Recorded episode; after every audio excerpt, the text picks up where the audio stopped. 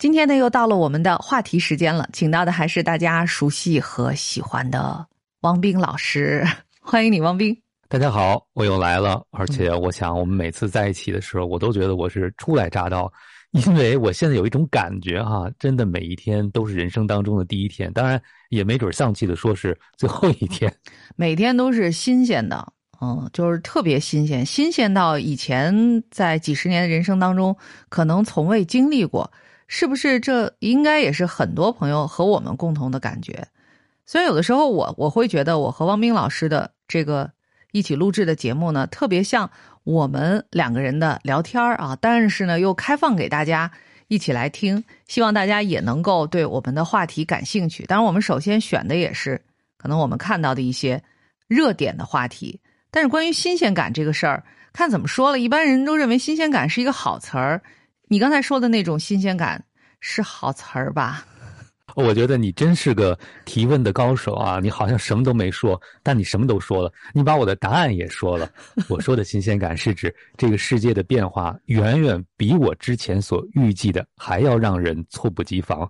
每天所发生的这些事情不仅出乎你的意料，而且会让你感觉束手无策。这可能才是我会觉得每天又重新活了一遍的原因。我自己过去的。社会经验，我自己过去的人生经验，包括我积累的知识，好像在现在的很多问题面前都显得孱弱无力。嗯，那如果是这样的话，嗯，到现在又该写年度小结的时候，我觉得就是这一点似乎还没有什么新意，没有什么新鲜感。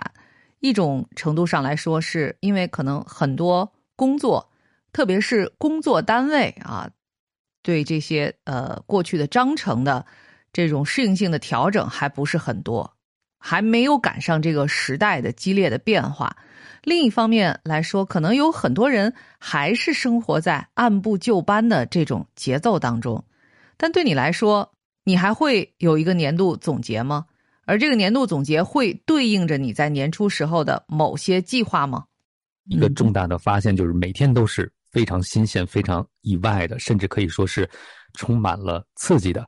那我今年的年终总结就是，我真的觉得自己是一个学生，所以在过去的一年，我看到我自己的无知，甚至可能是无助啊，远比所谓知道的东西是更有价值。那可能这个总结是不是只剩一句话了？就是我发现我一无所知。我看到前两天，呃，有一个二零二二年度总结啊，一个短视频，也是转发和点赞量都挺多的。我当时也分享给了。汪冰老师，呃，他其实，在年初的时候啊，一共就只有五点计划。首先呢，就是找一个女朋友啊，然后存款两万元；第三，换个新手机；第四，成功减肥十斤；第五，优雅的活着。然而，当他来盘点这个二零二二年度计划的时候，他发现每一条呢，好像他都在做啊，但最后是不是做到了呢？如果稍事修改，也可以说是做到了。所以。这个朋友最终啊做到的二零二二年度的这些总结啊完成的事项是找个女朋友变成找个朋友，存款两万元那最后划掉了就变成了两百啊两百，他后来好像又划掉了一个零，就剩二十了。换个新手机呢，嗯。如果再加上一个字，变成换个新手机壳，那这个计划就已经完美的完成了。他又打了个勾，成功减肥十斤。如果把减字抹掉，成功肥十斤，这事儿也是可以说得通的。优雅的活着干嘛呀？活着就活着呗，活着其实已经算是一种成功了。所以第五条活着，他也做到了。我看了这条也是会心的一笑。我觉得对我们很多人来说，可能二零二二年。甚至于，我们可以稍微的，呃，有一点谨慎乐观的说，从二零二二年所开启的某种新纪元里，是否以上的这几条都可以成为我们生活的一种对自己的基本的要求，可以满足了？是否从二零二二年开启的某个时代的新纪元里，这个朋友他的二零二二年的年度总结都会成为某一种模板、蓝本或者是底色？如果最终啊，你能够。成功的活下来、生存下来，你才有可能对照年初的计划，是不是？汪明老师看的这短视频怎么想？嗯，其实看到最后呢，我就觉得应该每一个看这个短视频的人都会会心一笑。对，这不是这一个人的年终总结，而是我们很多人共同的心声。就像刚才赛老师所点出的那样，我觉得年终计划在过去的若干年可能是为了完成而出现的，而在近一两年，年终计划它的存在本身就不是为了完成，而是为了提醒我们自己，我们还是个有计划、有目标的人，这可能才是最最重要的，而完不成可能才是自然而然的，因为现在变化太多了。很多我们之前在年初做计划的时候都预料不到的变化，正在冲击着我们的计划，甚至还在冲击着作为计划的这个人你存在的本身。你生命中的很多根本的问题也会出现动荡和冲击。在这个时候，你要什么？你要往哪里去？自然可能也就会受到挑战。即便是像这么乐观的一个朋友，经过修改之后，认为自己的五条都已经完成了。你打开评论区看看，还有人在给他啊挑着这样或者那样的错误和问题呢。好多人都指出啊，你这个先把字儿练练，说他写的这些字不好看。还有人说，把小学重新上一遍吧，你这笔顺错的太离谱了。当然，更多的人是觉得可能能够充分的理解。他的这份年度计划以及最终修改的其中的深意，所以这条短视频就是你当初的新年计划到现在都完成了吗？我记得和汪冰老师合作的几年当中，我们从至少三四年之前就在和大家说一件事儿，就是要有弹性的活着。所谓有弹性的活着。又有一个重要的前提，就是在年初不要为自己定这么多的 flag，因为这个剧本不是我们写的。那我们是否应该把老天发给我们的角色啊，要充分的演好，而不是在一开始试图让别人配合我们去上演我们心中的那个剧本呢？所以今天的话题说到这儿，不是问大家的计划完成了没有。而是想问问大家，还打算写二零二三年的计划吗？或者说，这种年度计划，呃，就计划这个词儿，在未来是否也将成为文物和历史呢？问王斌老师。啊，就是计划这两个字，会不会以后就过时了，或者是就不存在了？会作为一个考古的词汇存在啊？因为过去曾经有人居然还。列计划还计划过，对，不是一天两天的，而且是一年啊，也就是对这个未来三百六十五天发生的事情都做出了精确的计划，这是多么了不起又有勇气的事情啊！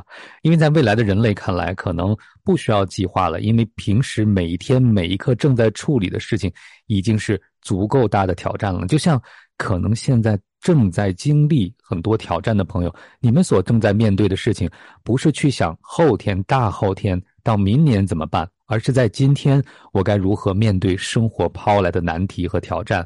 我想在刚才的计划当中呢，你看这个小伙伴啊，这个短视频当中的小伙伴，他的计划有一个特点，除了减肥是做减法以外呢。都是做加法，其实这个减肥也是做加法，是希望自己的形象有加分，对吧？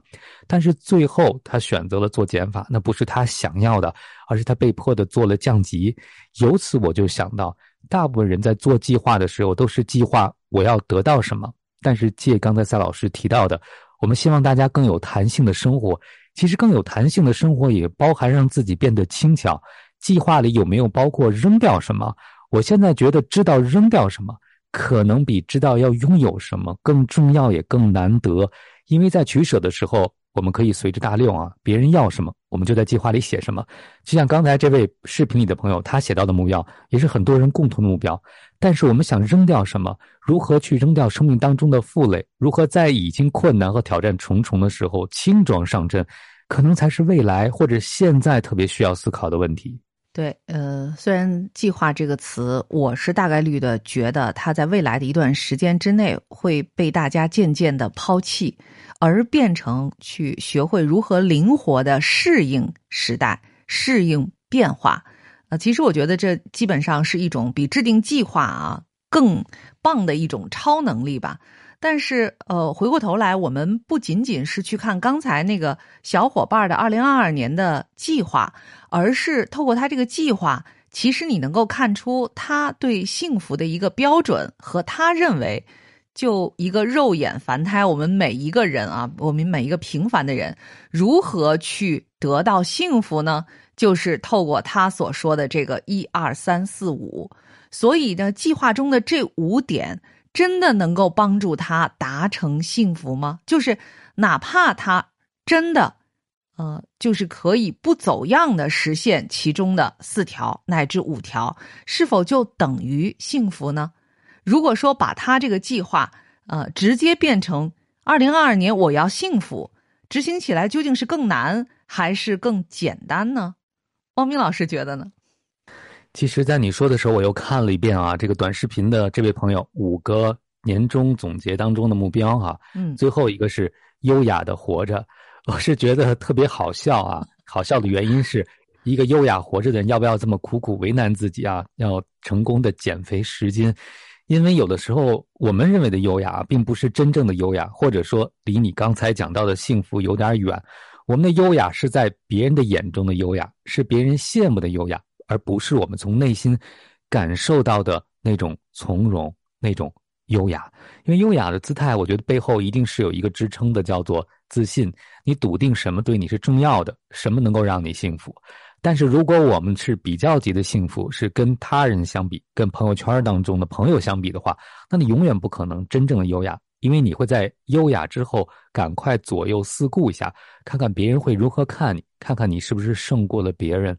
所以在今天，当未来有很多不确定的时候，别人更没有参考价值了。可能每个人在不确定面前的选择，过去的数据库都一下子作废了，而别人的参考也不代表你的参考。我甚至觉得，现在的人生当中，每天所经历的挑战，有点像过一个筛子哈。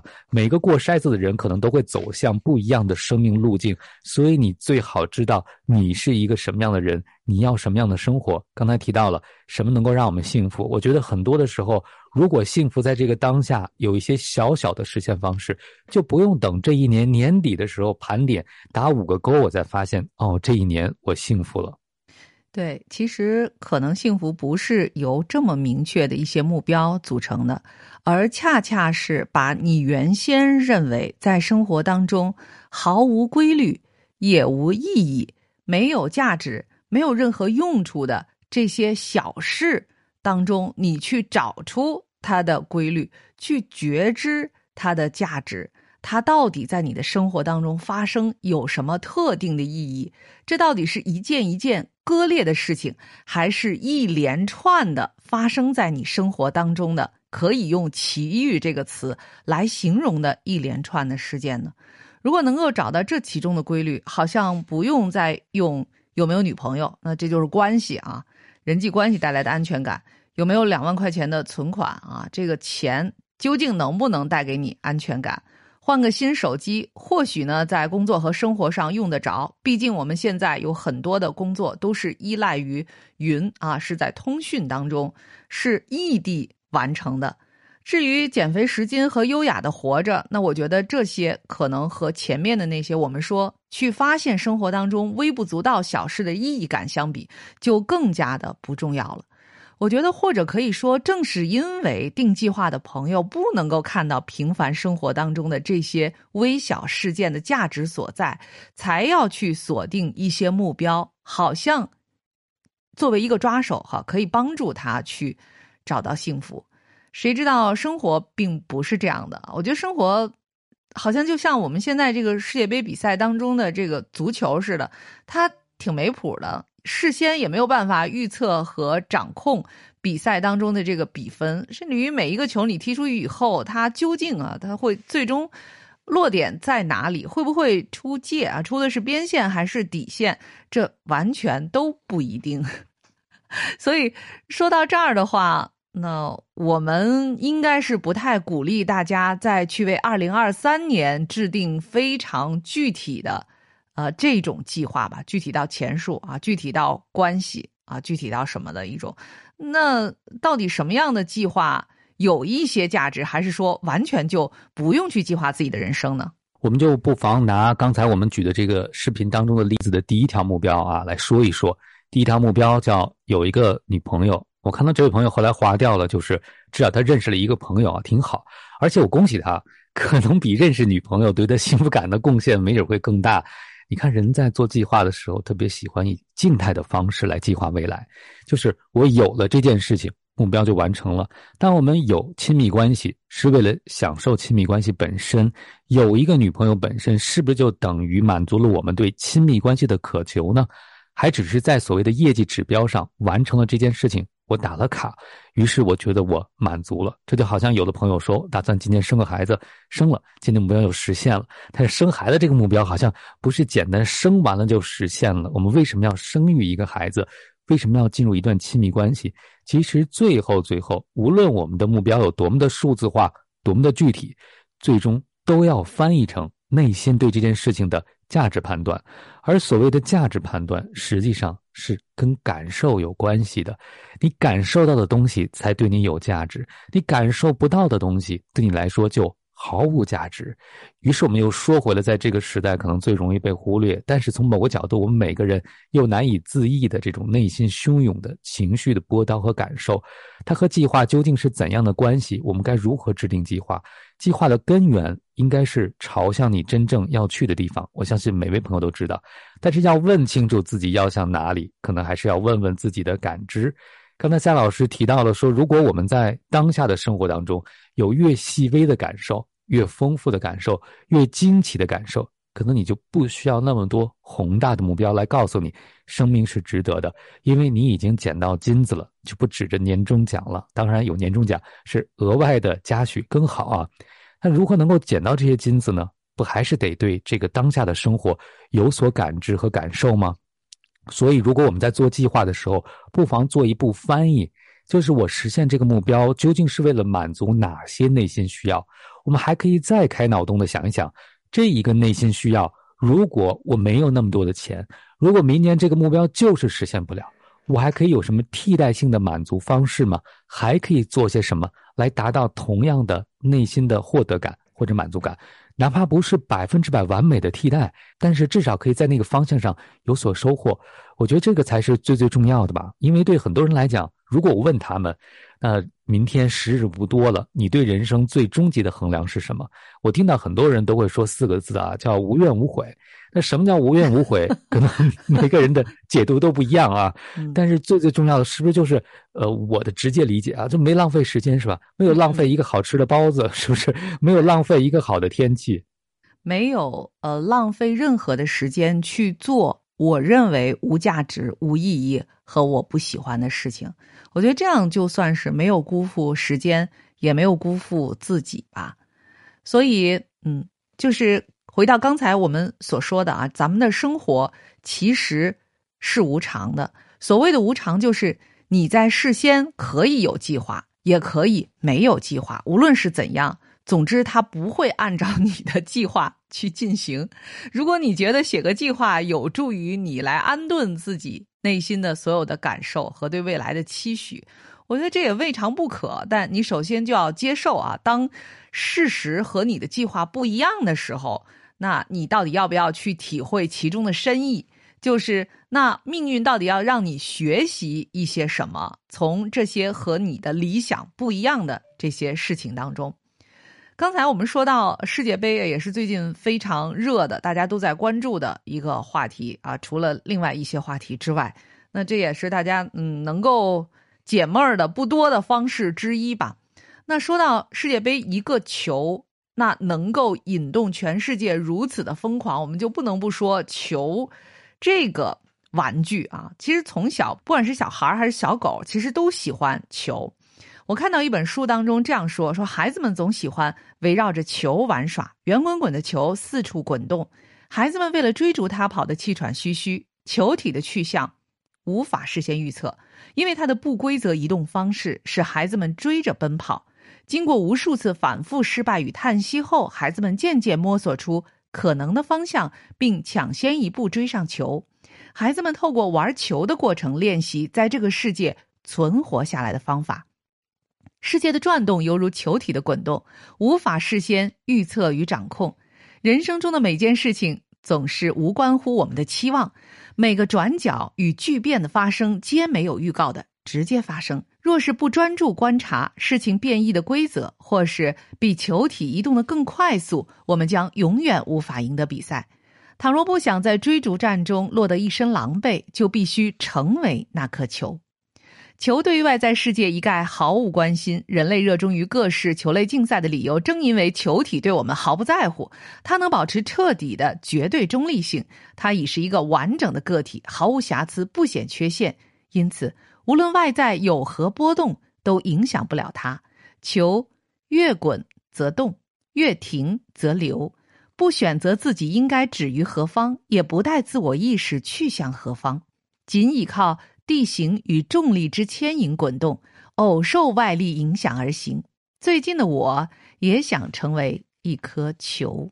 哎呀，我觉得他这段话说的挺有意思的。这个世界杯呢，我没有看啊，但是我看了很多新闻，比如说所有朋友都知道的，这个世界杯应该是历史上最贵的一次吧，两千多亿美元的成本啊，这是公布出来的。结合刚才。思雅老师读到的那个非常有诗意的文字，我就想，一颗球是怎么变成两千多亿美元的？就是我们的快乐，从一个简单的踢球，我们也看过很多的短视频，在相对来说贫穷的地区，有些孩子给他们一颗足球，他们就可以让全村动起来，让所有的小朋友乐起来。对他们来讲，那一颗球就把他们带离了周围相对来说艰困的生活环境，因为在那个时刻，他们获得的快乐，也许和现在在看世界杯，坐在更高大上的球场当中看球的人获得的快乐并无二致。所以又回到了刚才文字当中讲，我们成为那颗球，我觉得就是不去过多的评判你正在经历的一切。如果这些孩子永远在想，我们只有一颗球，我们没有两千多亿的球场，我们真贫穷，我们过得真苦，那可能就浪费了这颗球带给他们的快乐和可能性。我个人觉得，我们每个人的命运大概也是被老天踢了一脚的那个球，所以很多的时候，我们对下秒往哪里去啊，作为一个球本身是缺乏觉知的。极有可能是在生活当中逐步的知道，甚至回顾的时候才知道轨迹究竟是怎样的。但是如果能够看出这个轨迹，这个球已经是了不起了。而且如果能够在过程当中体验到作为一个球本身的这个存在感，我觉得也很了不起。更重要的是，作为我们每一个人对自己的命运的判断都是有限的。我经常说，如果一个人保持敬畏之心的话，就会对这个球的去向也保持开放的态度。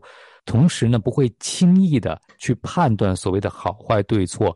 如果站在一颗足球的轨迹上，这个轨迹本身是没有好坏对错的。站在宇宙的角度，站在人的角度是有的，因为我们有痛苦，有喜欢，有不喜欢，有恐惧，有希望。但是如果我们能够退后一步，是不是生活当中我们所担心的事情，就正如我们担心的一样，确凿的是一件坏事情，还是有可能它把我们带向另外一个我们意想不到的地方？我觉得这可能就是年终计划一个永远捕捉不到的地方，因为我们在做计划的时候是在年初，对吧？那颗球在一年的角度刚刚被踢出去，我们无法预知未来会发生什么，但我们要预测轨迹，还要按照指定的轨迹运行。所以，当这颗球最终没有进入球门的时候，没有按轨迹运行，我们就很生气，我们又辜负了一年。但你怎么知道这个轨迹究竟意味着什么呢？是啊，所以这也就是呃球。球类比赛如此吸引人的一个原因之一。刚才在听汪冰老师讲的时候，就是我在想，如果是身为一粒球啊，因为刚才呃我所说的这位韩国的艺术家安哲奎，他写的这个文字当中，最终他总结出来的，其实人应该成为一个球啊，所以他就不不再会有那么多的烦恼了。我就在想，球他会有沮丧吗？就是说，他是更想成为世界杯上那种。高科技装备下的这种皮球吗？就是还安装上芯片的啊，有很多技术手段能够判断到底是有没有出界，这个进球是否有效的这一粒世界杯赛场上的球，还是说他也愿意成为啊，在乡村的这个泥土的红土场上陪小朋友一起玩耍，让大家非常快乐的那一粒球？他会倾向于哪支球队的比赛吗？他会更喜欢进入哪一队的这个球门更多一些吗？我想大概率，至少我们没有看出来球有任何的这种情绪，呃，或者说他曾经期待啊自己的落点是在哪儿，那。结果呢？这个落点和他的计划不一样啊，这才是这个球沮丧或者生气的一个最大的原因。也许会有，如果球真的是有灵魂的话，但迄今为止，我们至少还没有发现球为此干出什么傻事来。但人却常常为此感到郁闷啊、沮丧，或者是躁狂啊，认为自己是失败的，或者是认为自己啊还有很多的计划没有实现等等。所以，更多的并不在于这个球真的是落点在哪儿啊，他走过了哪些地方或进入了哪一方的球门，而在于他事先对于自己的以上的这些目标，他有没有一个期待，还是他完全是放松的。身为一粒球，或者是身为世间万物当中的很多种啊，包括动物界、植物当中的很多其他的物种，应该都没有这种期待。独独人类有这种期待，这是不是我们正好是偏离了这种自然大道的一个原因呢？就是因为我们的期待太多，我们的想法太多，我们的计划太多，我们认为什么是好的这些概念太多了呢？所以你刚才分析这个球的内心感受的时候啊，我们一致认为目前还没有发现球有内心感受。那如果我们拟人化的问他一句，呃，无怨无悔的作为一粒球的一生对你意味着什么？他可能是想，我要被小朋友踢烂了，我觉得我这一生就尽兴了，因为我做了我该做的事情。其实可能在人生当中，我们很多的时候我们都太看重结果了，所以我们做的计划也是为了到一年我能够用结果来衡量所过的三百六十五个日日夜夜。但其实结果是不是衡量时间的标准呢？我觉得对时间来讲，任何结果都不能不朽，所有的结果最终都会化为乌有。所以衡量时间呢，大概就是我们对时间的感知和感受。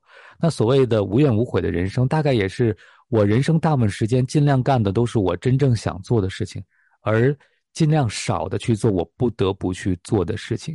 这不意味着你把什么事情做成了、做好了，只是作为一个人。就像那粒足球一样，你尽兴了，你完成了你自己认为最好的一种生存姿态，或者是生存状态。这个状态并不一定是别人眼中最好的状态，而是你认为符合你自己内心当中的期待。这个期待也和结果无关，只是活出了一种状态。你看自然界的万物，大概我们形容的时候都是生机勃勃，我们很少用终点的方式去描述。过程就是生命当中最了不起的面相，但是回到我们现实生活当中，我们又经常用结果来否定过程，或者至少让结果的重要性远远超过了过程本身。是啊，这是怎么回事呢？我又在想这个世界杯比赛啊，我觉得它确实和我们的人生，呃，是有一点像的。因为大家都知道啊，在在国外，他会有那种赌球的啊，他会开赌局，赢面是多大？一开始在下注的时候，大家都会。对这个结果有一个期望，谁赢赢几个球之类的。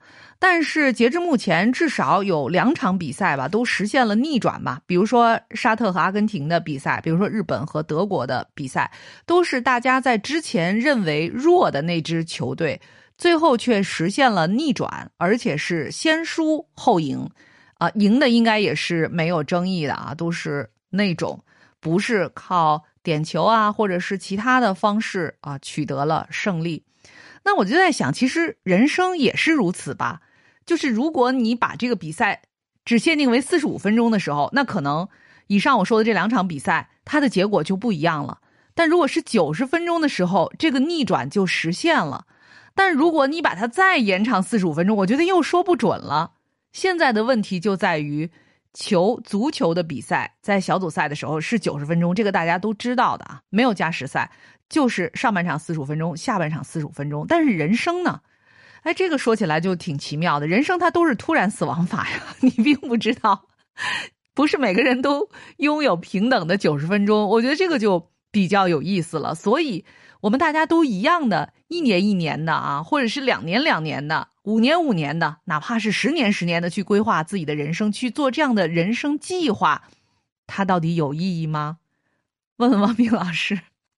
看上去更多的是给我们一种心理安慰的意义哈，让我们知道。它至少让我们感觉我们自己这一年会平安度过。你看，我计划都做到年底了，所以你看我活到年底是没有问题的。还有另外一点，让我们觉得自己没有放弃对自我的要求，同时也没有放弃与他人的比较。我还是个有上进心的人。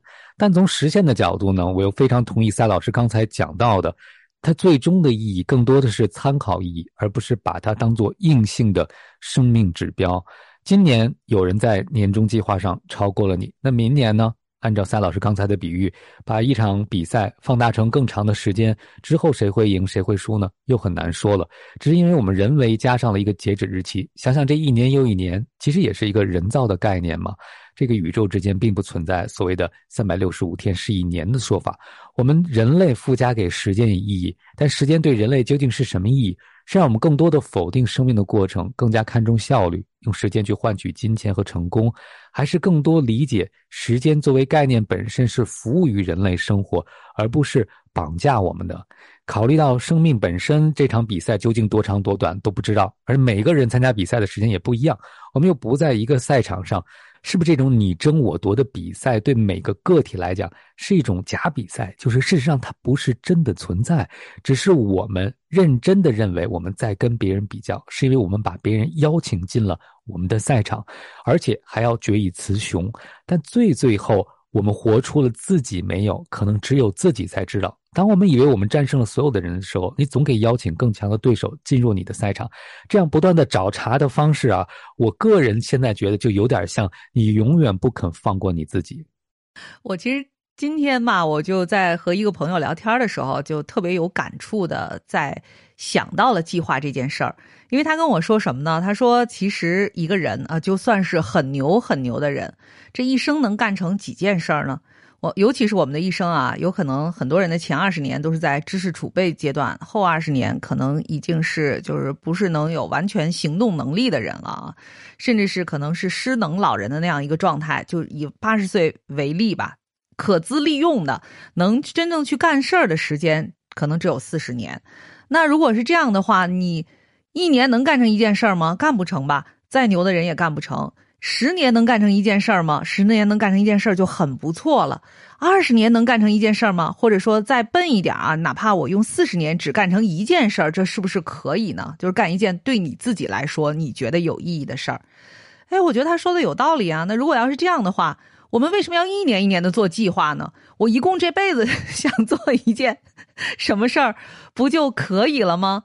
但是我反过来又一想啊，虽然在聊天的时候他列举了啊，像马斯克这种大家都认为是牛人，马斯克啊，他一共干成了多少件事儿？以他开的公司为例，他至少开了七家公司，分别是七个项目，等于他现在就是在同时做着七件非常牛的这个事儿。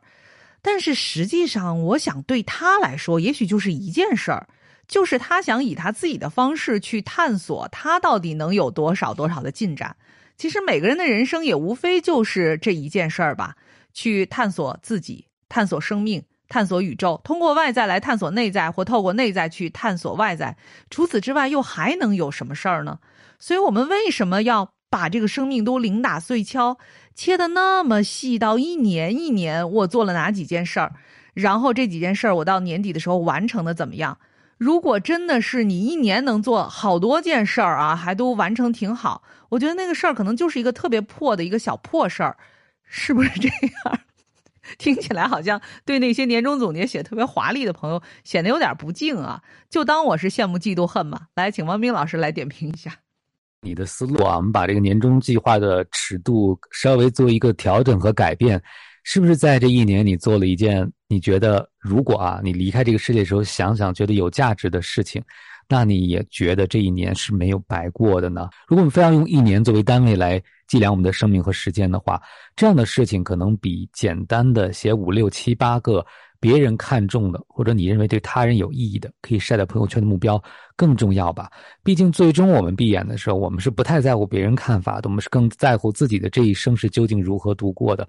那我们如何知道自己的一生是怎么度过的呢？那大概也就是在自己在乎的事情上，在乎的方面。我们究竟做了什么？当我们把自己的人生写到那种一块一块的时间表当中的时候，我们经常会看到更多的是紧急的事情，而不是重要的事情。而真正重要的事情是，往往在扔掉时间表之后，我们才想起来的；往往当一年过去的时候，我们才意识到的。我在一篇文章里看到了一个很有趣的建议啊，他就是建议所有的人在做计划之前，先干一件事儿，先去玩儿。那为什么要玩呢？因为就像世界杯一样啊。踢球、玩球，就是你喜欢的任何事情。当你去做的时候，那一刻、那个瞬间，那个过程是你离自己更近的时候。带着这样的感觉进入你的生命，实际上生命不也是这样一场游乐吗？其实我们现在人类所从事的很多活动，都是某种意义上的游戏的变形吧。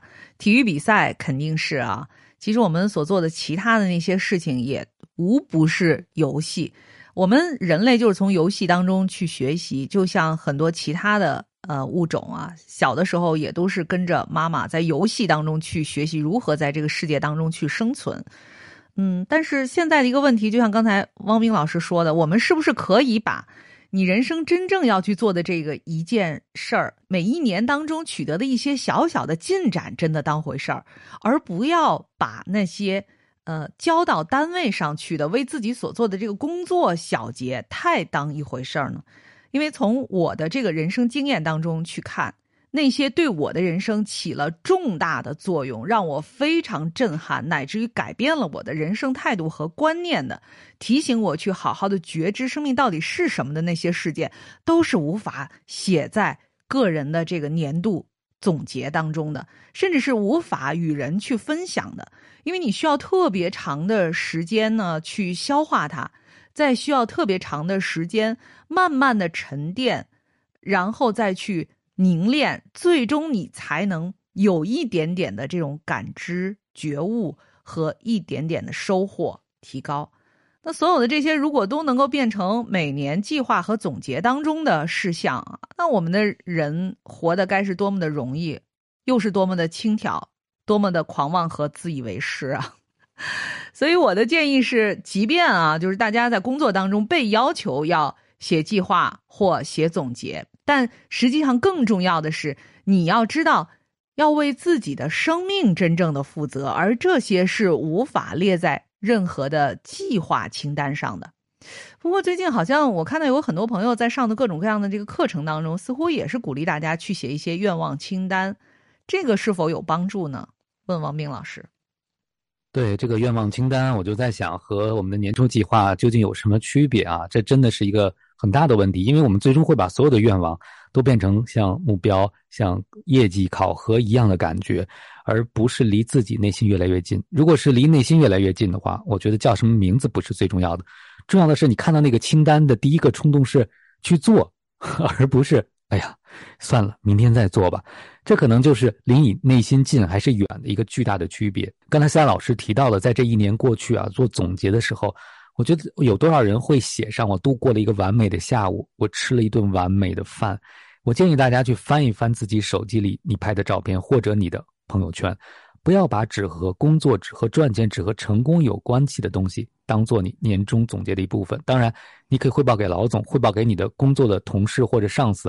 但是在你的人生当中，你可是又过了一年呢，你又成功的活了三百六十五天呢。在这三百六十五天当中，我相信一定有很多意外的瞬间，有很多顿悟的时刻。就像赛老师提到的，我在那一刹那突然明白了什么，突然体会到了什么。那些东西往往不会出现在我们的总结当中，但却是生命当中最闪光的时刻。如果连这些东西我们自己都不记得也不看重，这就好像给了我们很多的财宝，我们都扔掉，我们更喜欢要那些假的东西，因为他们看上去更闪。所以到该写年终总结的时候，我们的节目给大家一个小小的，然而是非常善意的提醒：要留意那些真正的。和你的内在产生连结的，能够让你有非常深刻感受的事情，他们往往是不能够写在工作总结当中的。然而，它却是你生命的营养，和你的生命和你的幸福是切实相关的。我是刘思佳，感谢汪斌，感谢各位的收听和陪伴。联络我们的话，记得订阅“城市游乐场”。再见。